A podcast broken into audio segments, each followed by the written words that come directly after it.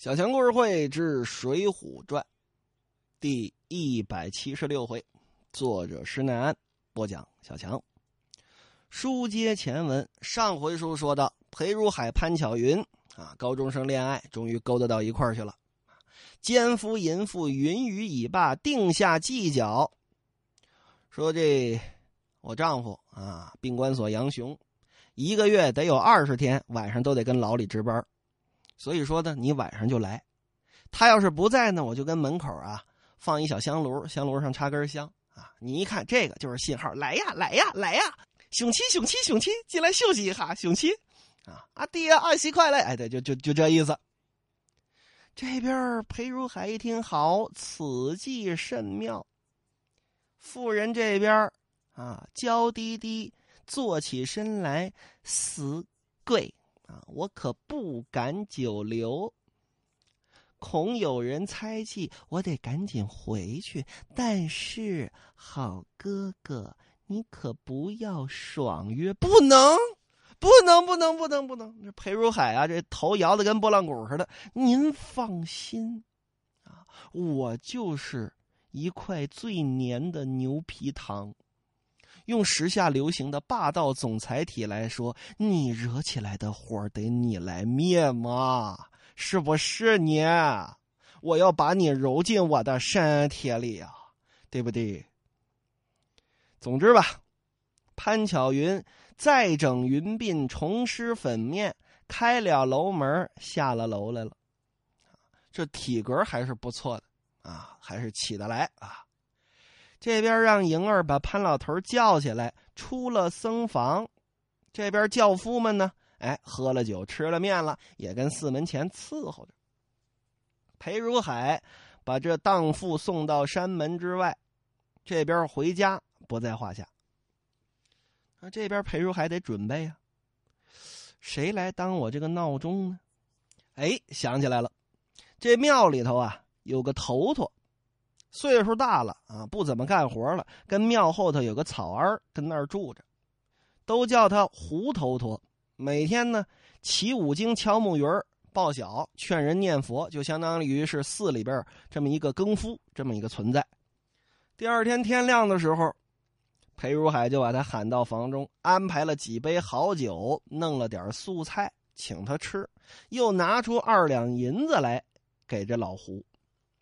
胡头陀一看，哎呀呀，啊，师傅啊，师傅，怎么叫师傅呢？头陀地位低啊，啊，裴如海是和尚，就相当于是 VIP 的僧人，你说能让这样德行败坏之人当上和尚了，哎，自有报应啊！后文书自有报应，说弟子无功，岂敢受禄？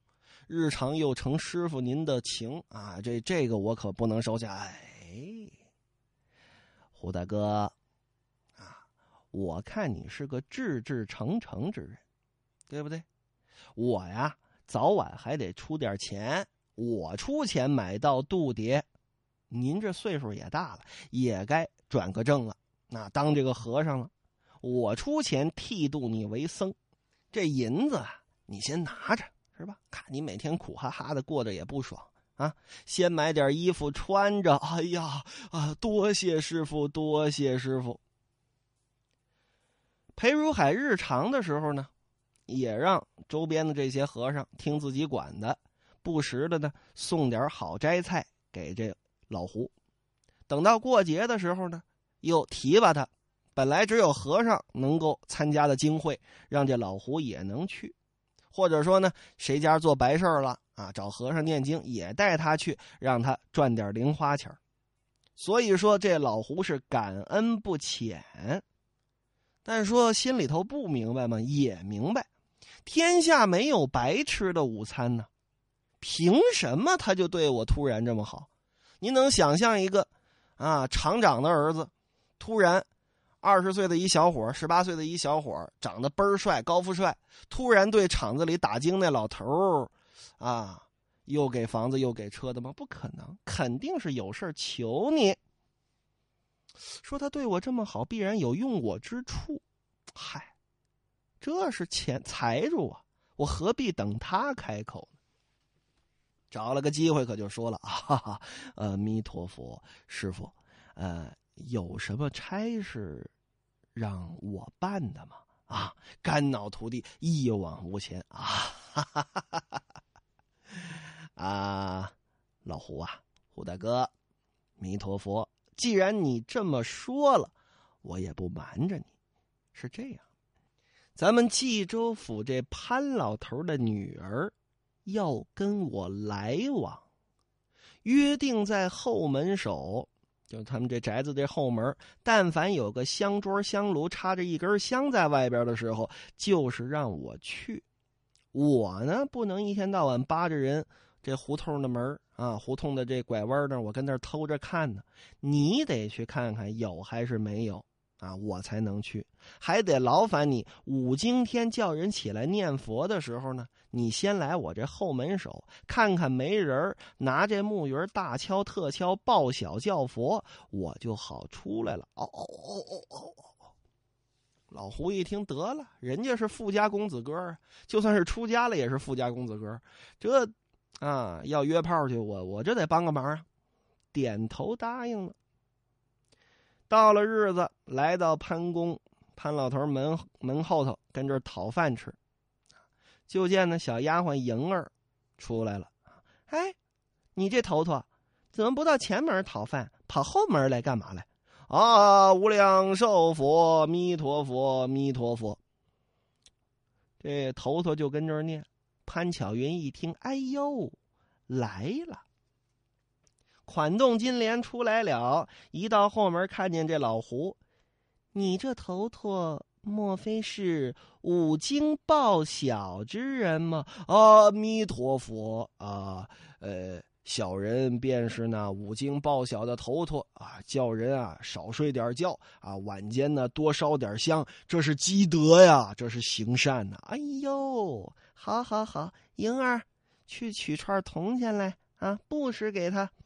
这边莹儿扭身刚走，头头说实话了：“啊，弥陀佛，呃，小人便是如海法师心腹之人，特地使我前来探路。哟，我都知道了。今天晚上啊，你就来看，要是有个香桌香炉插着一根香在外边，你就去告诉他。啊，遵旨，遵旨，遵旨，都当了娘娘了。”把头点着，拿了串铜钱接在手中，老胡走了。上得楼来，这潘巧云心说呀：“我得把这事儿跟莹儿挑明了。这事儿啊，她是我贴身丫鬟，瞒不了她。把这事儿跟她一说，自古道，人家女使谓之奴才。说这但凡得点小便宜。”啊，什么事儿都听你的，天大之事儿也敢做，啊！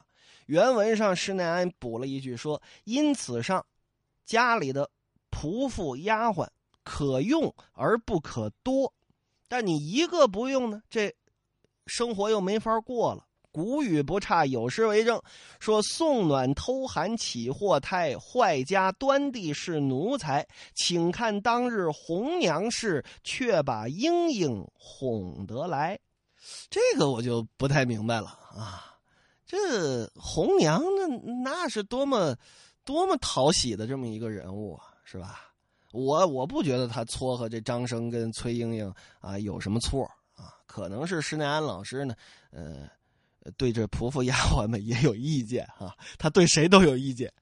总之吧，接着说，这杨雄啊，脑袋顶上已经发绿了啊。今天呢，该变得继续更加的绿。这杨雄今天晚上还该着，真就值班啊，在牢里得看着。没到晚上下午四五点钟，拿着铺盖就走了，到牢里边去住。这莹儿呢得了点钱呢，巴不得到晚上呢啊！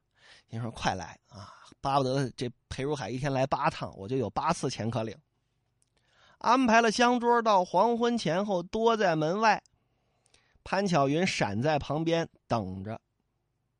一更天的时候，就见有这么一位，头戴着一顶方巾，打扮成文生公子的样子。闪将进来。莹儿点手问道：“是哪过？”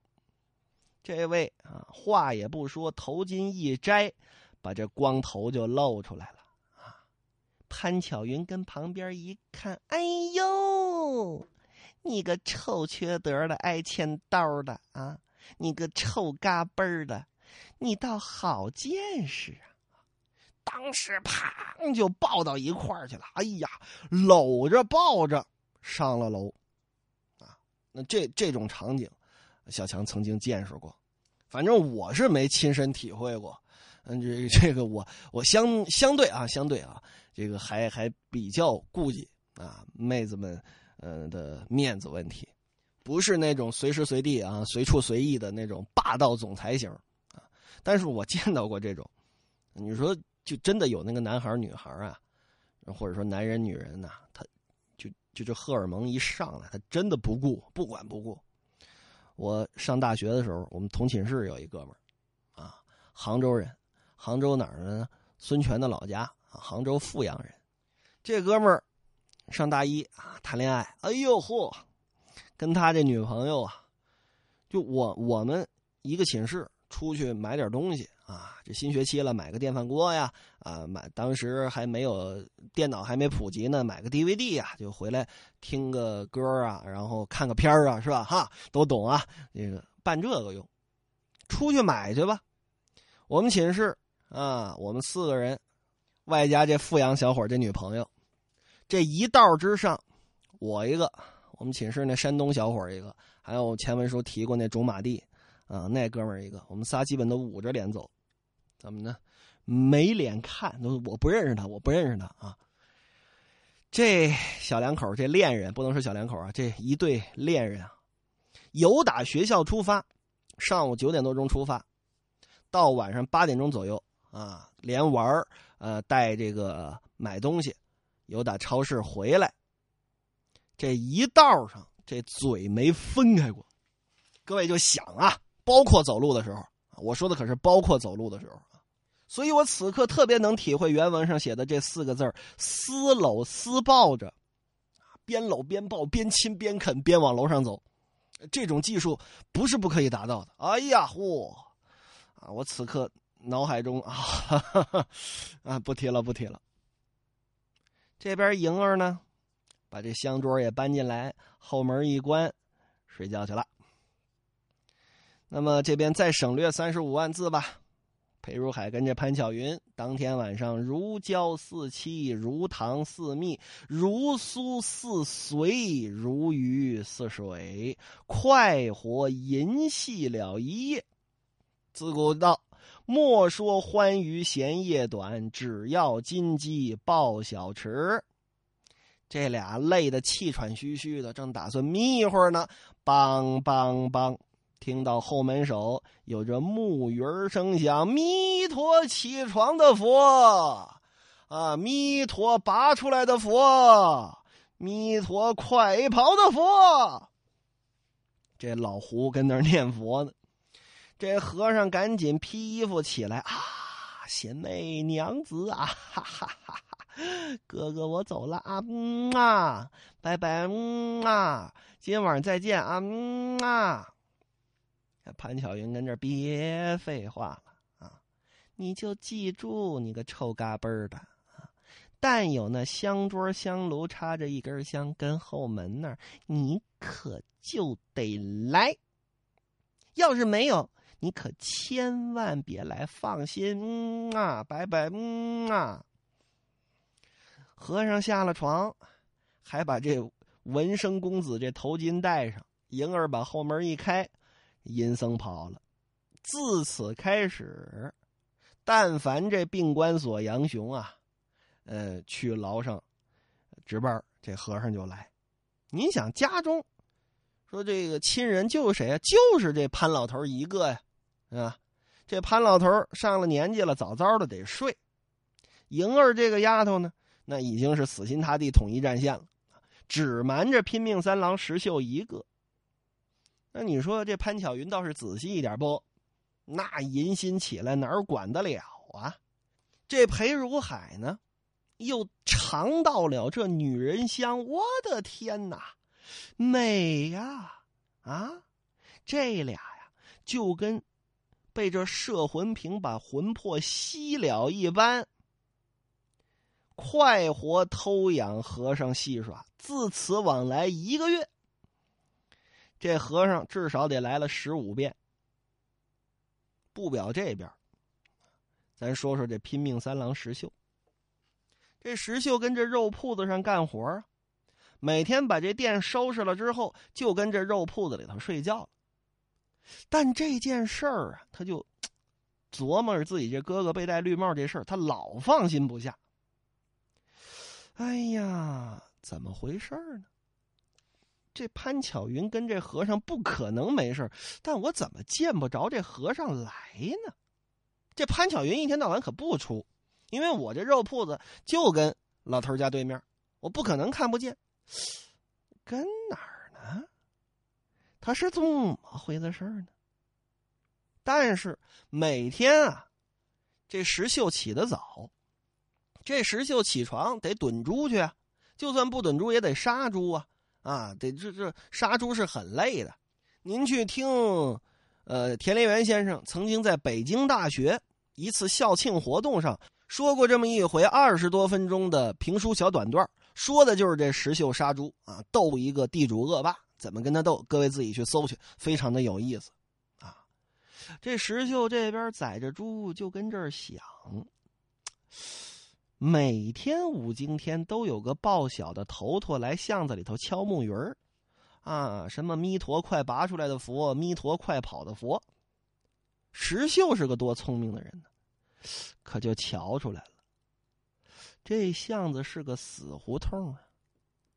哪个瞎眼的和尚一天到晚往死胡同里头转呢？这事儿啊，可疑。这个时候已经是农历十一月份中旬了。这个五更天呢，石秀特意没睡，就听得这木鱼敲响。就见这胡头头又撞入巷子里来，来到后门口，高声叫道：“阿弥陀拔出来的佛呀，苦普度众生，救苦救难，诸佛菩萨，劝你们快跑啊！”石秀听了什么乱七八糟的，跳将起来，扒着门缝这么一看，见一个人头戴方巾，由打这后门窜出来。跟着这头陀一块儿走了。随后，这位石秀认识小丫鬟莹儿，把这门一关。石秀一看，一跺脚：“哎，我这哥哥呀，不该叫病关锁呀，该叫贞观羽啊！啊，这脑袋顶上这顶绿帽子，比关公那绿头巾还得绿啊，得绿上一百倍啊！哎呀。”如此的豪杰，怎么讨了这么个荡妇？完完全全被这婆娘瞒瞒过去了，做出这等的勾当。气哼哼的等到天亮，把猪挑到门前卖了个早市吃过了饭，又到这冀州府城当中呢，哪家哪家饭馆，哪家哪家人家，把这赊的账该讨的讨一讨。到了中午前后。来到府衙，找谁呢？找杨雄。正好刚走到周桥边上，啊，看见这宾馆锁了。杨雄一看挺高兴，哎呦，兄弟，可有日子没见了。你这是上哪儿去啊？哥哥，刚刚有几户人家欠的钱啊，我去讨了。讨来，我想这咱哥俩有日子没见了，咱聊聊。哎呦，你看这事赖我了啊！我这儿公务繁忙，不曾跟兄弟。乐乐呵呵的，咱喝几杯。走走走走走，正好这这机会不错，咱坐坐坐坐坐坐。杨雄把石秀引到了周桥下一个酒楼上，捡了个僻静的雅间这么一坐，让酒保取一瓶好酒过来。这边海鲜安排下暗酒，那天津呢？九河下哨，天津卫三道浮桥两道关，当当吃海货不算不会过，那是出海产的地方。这边喝着酒吧，病关所杨雄就觉得不对，怎么呢？我这兄弟啊，怎么老低着头呢？呃，兄弟，你心中要是有什么事儿，说出来，咱哥俩谁跟谁呀？莫不是家里有什么言语伤触你的地方吗？嗨，哥，咱来先喝一个，先喝一个。抿了一口酒，家里边吧也没有什么事儿。我就是感激您把我当成亲弟弟一般的看待。正因为我觉得我是你的亲弟弟，你把我当亲弟弟，有句话，我今天啊犹豫着要不要说出来。嗨，兄弟，你这个人还叫拼命三郎呢？啊，你叫憋屈三郎得了。见什么外有话但讲无妨啊，哥哥呀，你每天出来当差。只顾得那公务繁忙，却不知背后之事。我这嫂子呀，不是良人，就是不是什么好女人。兄弟，我已经看在眼里好多遍了，我可没敢说。今天我看了个仔仔细细，忍不住来找哥哥你。这话我现在已经说出来了，覆水难收，哥哥。兄弟，我直言，您可别怪罪。呀，是个男人都受不了这话，奸情出人命啊！各位，有这么句老话叫“奸进杀，赌进道”，什么意思？赌钱，大财主啊，你就爱赌钱，别的不爱，生意都不做了，赌钱去啊！家里赔了个一干二净，赔了个底儿掉。老婆也跑了，孩子也被老婆带走了，就剩光杆一个，四白落地，四大拉空，这么一栋房子，你还想赌？你老觉着下回我就能翻本，那我去干嘛？我去偷去吧，我宁可偷钱，我宁可抢钱，我宁可让人把我手剁了，我也得去赌。这赌赌到头了就是偷东西，奸情呢，奸到头了就是杀人呐，那要出人命的呀，谁受得了这事儿？所以杨雄一听这话，兄弟啊，声可放低了。我，哥哥，我是背后无眼，你跟我说，那人是谁？哥哥，你真想听？我真想听。你都说出来，能不告诉我吗？前者家里做白事儿，做那道场，你还记得吧？啊，我记得。请了那贼秃裴如海来，这贼秃一来，嫂嫂便跟他眉来眼去，四目传情。兄弟，我可都看见了。到了第三天，又去那报恩寺中还血盆忏愿，两个，我说的是老蒙爹和嫂嫂。可都脸上带着红晕，这叫带酒而归，都喝了酒了。近日，我只听见一个头陀每天都到你们家后院这死胡同里敲木鱼叫佛，每天都是五更天来。这厮敲得古怪，今天的五更天，我起来张望之时，果然是那贼秃头顶着方巾从家里出去了。这事儿。我的哥哥呀，这等的荡妇，你要他何用啊？啊呀！杨雄一听啊，哎呀，火撞顶梁门呐，这脑门都绿了。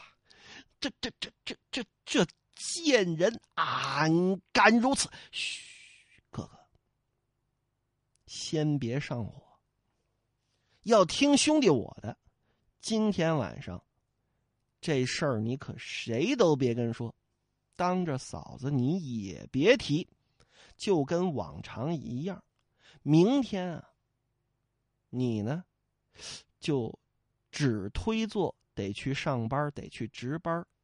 到三更天的时候，你回来敲门，堵着门这裴如海必然得从后门逃，到时候兄弟我上前把这裴如海抓住，到时候人赃俱获，捉奸在床，任凭哥哥发落。嗯，好，兄弟你见识得是，哥哥。咱可说好了，今天晚上千万别泄露机关，放心啊！明日约你便是，这就叫隐散高楼便转身，杨雄怒气欲沾巾，五经砖等头陀过，准备钢刀要杀人。这杨雄今天晚上能不能捉奸在床，咱们明天再说。